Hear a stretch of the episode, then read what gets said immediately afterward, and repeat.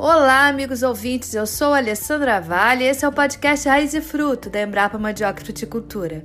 Neste episódio, temos dois convidados para falar sobre uma novidade que vem contribuir para a melhoria da renda e da qualidade de vida do agricultor sertanejo. O primeiro sistema de produção de mandioca especificamente voltado para o semiárido lançado pela Embrapa. A mandioca está presente de norte a sul do país, no clima frio ou no calor, sendo referenciada não à toa como a raiz do Brasil. É uma verdadeira heroína, por ser uma planta que consegue produzir em condições de extrema escassez hídrica.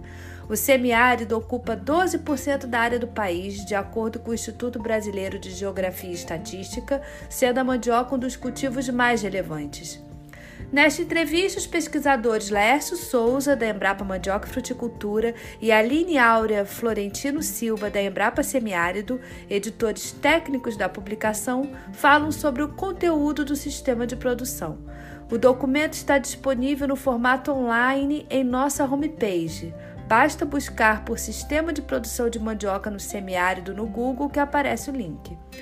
Traz todas as informações técnicas necessárias ao cultivo da mandioca, enfocando as fases de estabelecimento da cultura, manejo e conservação do solo, adubação e nutrição de plantas, cultivares, produção e obtenção de mudas ou manivas sementes, tratos culturais, manejo de irrigação, doenças e pragas e seus métodos de controle, colheita, pós-colheita e processamento, mercado e comercialização, além de coeficientes técnicos, custos, rendimentos e rentabilidade. Então, fiquem com a gente nessa entrevista. Olá, Laércio e Aline Áurea, sejam muito bem-vindos ao nosso podcast. É um prazer estar aqui com vocês para tratar de um tema tão interessante como mandioca no semiárido.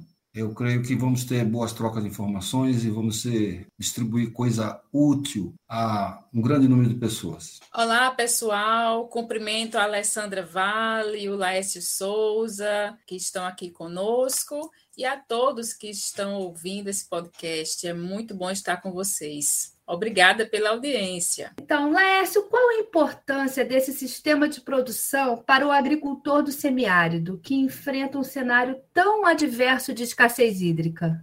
O sistema de produção não vai conseguir eliminar a escassez hídrica do semiárido. O que nós, o sistema tenta é coordenar ações que você gaste menos água e seja mais eficiente no uso da água que você dispõe. Então, para isso, existem variedades mais adequadas, sistemas de plantio, que inclui espaçamento, profundidade de deposição da maniva, é, posição do adubo, que são as mais adequadas e são as que deve, devem ser utilizadas. Mas também esse sistema, eu creio que ele descobriu algum, alguns problemas que ficavam embutidos, difíceis de detectar. Eles, o, as conversas entre as pessoas que estavam redigindo isso, era um sistema muito abrangente, tinha pessoas de muitas áreas, aconteceram coisas interessantes que novos problemas e novas soluções surgiram para alguns problemas antigos, mas também para alguns problemas novos. Mas é importante também descobrir um problema, mesmo que você não tenha a solução dele no momento, o registro dele também já é algo que desperta uma nova evolução de pesquisa e de pensamento e de busca para solucionar. Então, eu acho que esse contexto é que foi o mais é, proveitoso para todos que vão utilizar esse sistema de produção.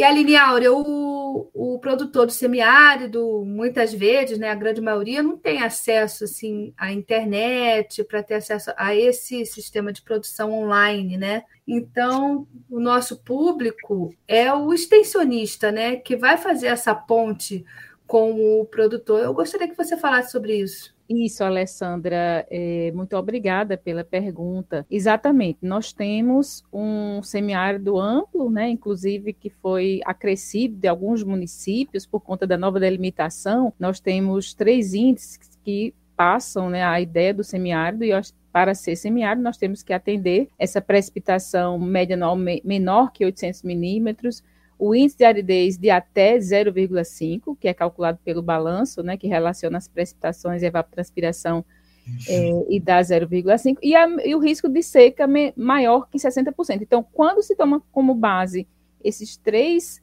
critérios técnicos né, que foram definidos para ampliar o semiárido, nós temos municípios até no norte de Minas Gerais e no Espírito Santo que acresceram é, o espaço do semiárido, que estão fazendo com que o semiárido fique um pouco maior. E com base nisso também a nossa preocupação é exatamente que um documento como esse chegue exatamente aos extensionistas, que são aqueles agentes multiplicadores dessa informação. Então, o extensionista, sim, nosso público-alvo, estará recebendo esse material e estará multiplicando, levando aos agricultores desse semiárido ampliado, né, que nós temos agora atualmente, toda a informação disponível que está aqui no documento, no sistema de produção de mandioca do semiárido. Então, eu gostaria, então, Laércio, que você falasse sobre essa questão da importância da extensão rural nesse, na divulgação desse documento. A extensão rural é, é uma coisa fundamental, não só para a importância da divulgação desse documento. A extensão rural é uma coisa fundamental para fazer um elo entre os conhecimentos gerados pela pesquisa e o produtor que os necessita e não tem acesso direto à pesquisa. Então, quem faz a, o conhecimento da pesquisa chegar ao produtor é a extensão rural. E a extensão rural no nosso país não tem sido agraciada com como deveria ser. Então, é uma dificuldade enorme, porque existem muitas tecnologias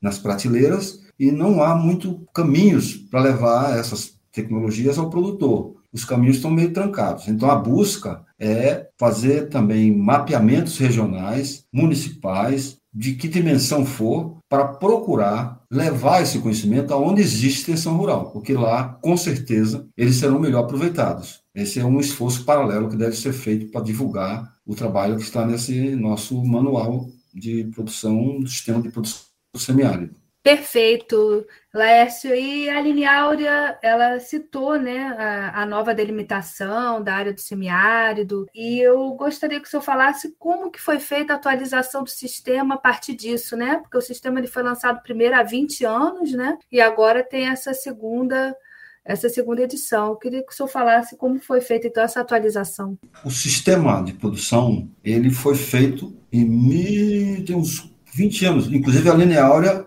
já participou como editora da primeira edição. A Linha Áurea e o colega Alfredo Augusto Cunha Alves aqui da nossa unidade. E agora nós, depois de algum um período de tempo de duas décadas, um tempo demasiadamente longo para não deixar de atualizar um trabalho. Nós normalmente contamos com a colaboração da Lineária e juntamos uma equipe aqui dentro da unidade e procuramos também arrebanhar quem tivesse disponível para trabalhar com a gente e fizemos um trabalho relativamente bom. Eu acho que conseguimos um, graças à cooperação de todos, um nível bom de informação, um nível que estava atualizado, mas as coisas são rápidas, né? No Brasil, graças a Deus, a evolução tecnológica está sendo rápida. Então, entre o, o, o, sistema de produção ficar pronto, passar por todas as revisões que tinha que passar e todos os trâmites que ele tem que cumprir, quando ele foi lançado dentro da, da do painel da Embrapa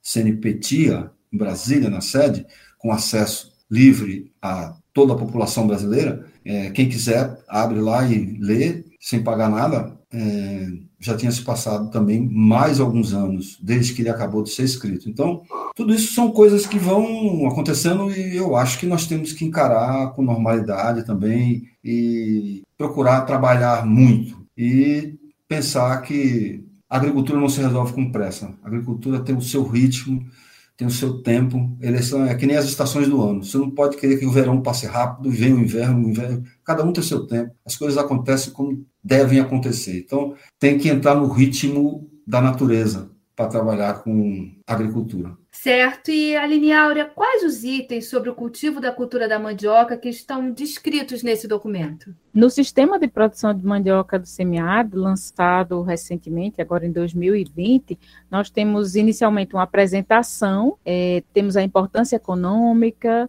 depois um capítulo sobre o clima, relacionado à mandioca no semiárido, a manejo e conservação do solo é outro aspecto também que está lá, adubação e nutrição de plantas, cultivares, produção e obtenção de mudas ou manivas sementes, é, tratos culturais, manejo da irrigação, temos também aspectos de doenças e métodos de controle, pragas e métodos de controle também da mandioca, uso de alguns agrotóxicos, colheita, pós-colheita e processamento da mandioca, mercado e comercialização, coeficientes técnicos, custos, rendimentos e rentabilidade. E, ao final, nós temos as referências utilizadas e citadas ao longo do texto e a literatura recomendada pelos técnicos que elaboraram eh, esse sistema de produção, além de um glossário também dos principais termos que são utilizados durante toda a escrita desse material. É isso que nós temos no, na composição deste documento, dessa publicação do sistema de produção de mandioca do semiárido. Laércio, qual aspecto que você mais destaca no documento? Poxa, eu sou da área de solos, aí eu vou se deixar, eu falo de solos o tempo todo. Mas eu acho que o documento foi enriquecido de uma maneira bastante vigorosa no pós-colheita. Eu creio que o pós-colheita que nós tivemos foi muito interessante, porque efetivamente evoluiu muito o pós-colheita de mandioca. O uso da mandioca virou moda. Todo restaurante hoje tem escondidinho, tem aipim fresco, aipim cozido, aipim frito, churrasco vai aipim, caldos de aipim. Isso evoluiu muito e não, não se tinha tanta disponibilidade de comer mandioca. Bom, e o pão de queijo também, né? Foi uma coisa relativamente nova, entre aspas, mas também que evoluiu muito, se desdobrou em muitas outras coisas. Esse eu acho que foi um, aspecto bastante relevante, o, o, o sistema de, de, pegar o material e transformar ele em, em algo comestível. E também é, muitas tecnologias preocupadas com conservação do solo, preservação de flora, fauna, critérios em aplicações de diversos produtos recomendados que utilizavam-se de uma forma muito é, mal, mal orientada. Hoje se percebe que isso está melhor ordenado entre o meio produtor. E esse, esse, esse manual ficou atento a isso também, melhorou também as, as formas de aplicar de formas de maneiras mais econômicas, mais eficientes, em épocas melhor ajustadas um funcionamento melhor, uma regência melhor, uma orquestra tocando mais afinada. Eu acho que esses dois aspectos são bastante relevantes. E o que se espera desse, dessa junção melhor é uma melhoria na, no, na questão de preço, que com certeza vai estimular muito o aumento de produtividade. Essa eu creio que é a conexão que deve ocorrer, que se espera que ocorra. É, e Aline Aure, para você, quais os aspectos que você mais destaca no, no sistema de produção? Então, Alessandra, é, nós observamos, e concordo aí com o Laércio também, sobre a atualização que foi bem feita, né? A equipe trabalhou em cima de vários aspectos, principalmente buscando visibilizar esse lado econômico, né, dos usos da mandioca e processamento, e ficou isso muito bem colocado no sistema de produção eu concordo plenamente com ele. E, para mim, também outro aspecto importante que chama atenção nessa atualização é quando a gente tem os aspectos culturais da produção, né? Inclusive, principalmente quando se trata das pragas e dos métodos de controle. Eu percebi que nós conseguimos, né, com que a equipe trouxesse fotos maravilhosas, as ilustrações estão bem ricas nesse sistema de produção atual agora, inclusive, que está sendo veiculado de forma digital, e é possível ter acesso às fotos, acesso a todas as imagens, inclusive de maneira é, que se possa ampliar e observar bem essas pragas que muitas vezes incomodam o agricultor e o extensionista para cuidar delas. Então, é, as pragas que estão presentes, as principais é, que atuam na mandioca,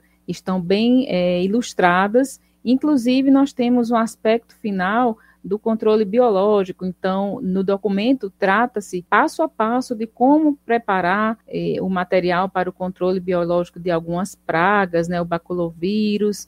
Então, é possível eh, ter mais clareza tanto com a explicação como também com as ilustrações que estão postas no documento. Eu acho que isso chama bem atenção e é algo que eu eh, acredito que ficou bem interessante nessa nova versão do sistema de produção de mandioca para semiárido, e com isso a gente consegue, inclusive, tentar tornar o sistema mais viável economicamente, com essas alternativas de controle de pragas que tem é, como ter acesso para o agricultor. Então, isso facilita um pouco o trabalho do extensionista em promover é, formas alternativas de controle dessas pragas que muitas vezes impedem que a produção chegue a seu êxito, né? Então é isso que eu gostaria de pontuar como aspectos que chamam atenção nessa atualização do sistema de produção e colaboram bastante com a, o sistema produtivo de mandioca aqui no semiárido. Ótimo. E Aline Aura, você gostaria de acrescentar alguma coisa? É, expectativas com, com esse novo sistema? Para finalizar o sistema de produção de mandioca, é, nós enxergamos com bastante tranquilidade, né? quanto à sua utilização e gostaria sim de destacar, para finalizar, todos os aspectos que ele, ele traz de alternativas, né, com o que nós temos gerados a partir dos resíduos da mandioca. Então, a geração da fécula, que depende de muita água, muitas vezes, em alguns municípios, é feita de forma rudimentar e gera alguns resíduos, como a manipoeira, que, inclusive, no documento é tratada como alternativa para controle de formigas. Então, para utilizar essa manipoeira de maneira que ela não seja impactante negativamente no ambiente, nós temos essas alternativas de uso. Então, eu gostaria de chamar a atenção para que o leitor, os extensionistas, atentem para todas essas possibilidades de uso dos resíduos da mandioca, né, que são gerados, e com eles possa fazer o melhor uso, seja na produção animal, na alimentação, que também é uma vocação natural do nosso semiárido, seja para o controle de pragas com esses resíduos mais tóxicos a partir das raízes de mandioca, né, das mandiocas com alto teor de HCN. Então, nós destacamos essas possibilidades ao final né, do uso do sistema de produção e que ele seja bem aceito por todos os extensionistas e agentes de extensão rural do, do nosso semiárido e que cada um desses 1.262 municípios que constituem esse semiárido possam é, utilizar e possam multiplicar as informações adaptadas a cada uma dessas regionalidades que nós temos. Cada município tem suas particularidades, então o sistema de produção está posto, atualizado, de forma que sirva para adaptação e melhoria do plantio da mandioca, da nossa cultura nacional, que precisa ser observada e melhor cuidada. Então, esse recado que nós deixamos aqui ao final é, desse podcast e agradecemos mais uma vez a atenção dos ouvintes que estão aqui conosco. Excelente, Laércio. Você gostaria de acrescentar alguma coisa? Sim, Primeiro, a parabenizar a Lineaura pela lembrança da Manipoeira e também dos inúmeros, é, do, do tacacá, do tucupi, da tapioca, né, de tanta coisa que se faz com, com mandioca que nós não, não tratamos aqui, são, são, fazem parte do processamento e são fundamentais para a alimentação de um, 40 ou 50% da população brasileira, não sem isso sem esses produtos. Mas só para recordar um pouco, porque a Lineaura falou no início do, do, problema da definição do que era o semiárido, né? Então, só uma, uma recordação aqui. A primeira determinação do que seria o semiárido foi em 1989 pela Sudene e determinaram uma área que era onde a pluviosidade anual era menos que 800 milímetros. Era o único critério, chover menos de 800 milímetros. E aí era uma coisa relativamente difícil, porque poucos locais tinham condições de fazer medidas de pluviosidade, mas foram feitas e foi feito o mapeamento. Depois, já em 2004, veio mudar em 2004 essa lei, que foi pelo Ministério da Integração Nacional, não pela Sudene que baixou aqui a precipitação pluviométrica média anual inferior a 800, o índice de aridez até 0,5, calculado pelo balanço hídrico, e o risco de seca maior que 60%. Isso mudou um pouco a, a figura, porque alguns é, alguns municípios entravam qualquer, por qualquer um dos, dos critérios, o município poderia entrar. Então, aumentou o índice, o número de municípios que tinham direito a direito ou estavam efetivamente sob o clima semiárido. É, passou de 1.108 para 1.133, aumentou o número de municípios. E depois, agora em 2021, teve novamente uma, uma, nova, uma nova discussão a respeito do assunto. O que, que eles consideraram? Eles consideraram que esses critérios não deveriam mais ser fixos, mas sim, a partir de determinado momento, qual eram as, efetivamente os problemas que causariam mais seca em determinada região. E a partir de agora é o que está valendo. Ele agregou atualmente nesse, nesse critério da resolução 150-2021, de novo da Sudene. A Sudene voltou a ter o domínio do critério. Ele aumentou 215 municípios aos que já existiam e excluiu outros 50. Então, o que era dos 1.262 municípios tido como dentro da zona do semiárido, passou para 1.427 municípios. E a proposta é que essa coisa seja evolutiva ela não vai ficar presa nos critérios que foram determinados nessa portaria 150 2021. Amanhã alguém apresenta um critério, se ele for aprovado, ele será incluído. E a partir, eles não determinaram o tempo, o prazo para que se volte a se reavaliar. Então, pessoas que acham uh, que deva ser avaliado a cada ano, outros a cada dois anos, e a discussão continua. De qualquer forma, eu acho que isso é saudável, é uma preocupação em definir critérios mais exatos e procurar soluções mais adequadas para o problema dos os problemas do semiárido. É, eu acho que é, seria interessante mostrar que isso está evoluindo, há uma preocupação com o semiárido, ainda bem, né? que bom que há, e as, os resultados desses tipos de iniciativas só tendem a melhorar a convivência, a vivência, a produção, o conforto, a vida das famílias que vivem no semiárido. Excelente, amigos, maravilha. Agradeço muito a vocês, Laércio, Aline Áurea, pelo nosso bate-papo aqui hoje. Nós é que agradecemos, Alessandra. Muito obrigado pela oportunidade Agradecemos a todos que nos ouvem. Espero que tenham obtido algo de útil e que sirva em sua vida prática de, com a nossa conversa aqui. Um grande abraço. Agradecemos também a Alessandra Vale pela excelente condução aqui do podcast e ao Laércio do Souza pela organização e edição desse sistema de produção, o qual fizemos parte com muita gratidão, esperando que seja útil a todos os que estão nos ouvindo nesse momento. Muito obrigada. Agradecemos a atenção dos nossos ouvintes. Visitem nossa página embrapa.br barra mandioca e fruticultura e siga-nos também em nossas redes sociais facebook.com barra embrapa mandioca e fruticultura e no Instagram arroba Embrapa Mandioca e Fruticultura. É o podcast Raiz e Fruto compartilhando o trabalho da Embrapa Mandioca e Fruticultura com você. Até o próximo episódio! thank you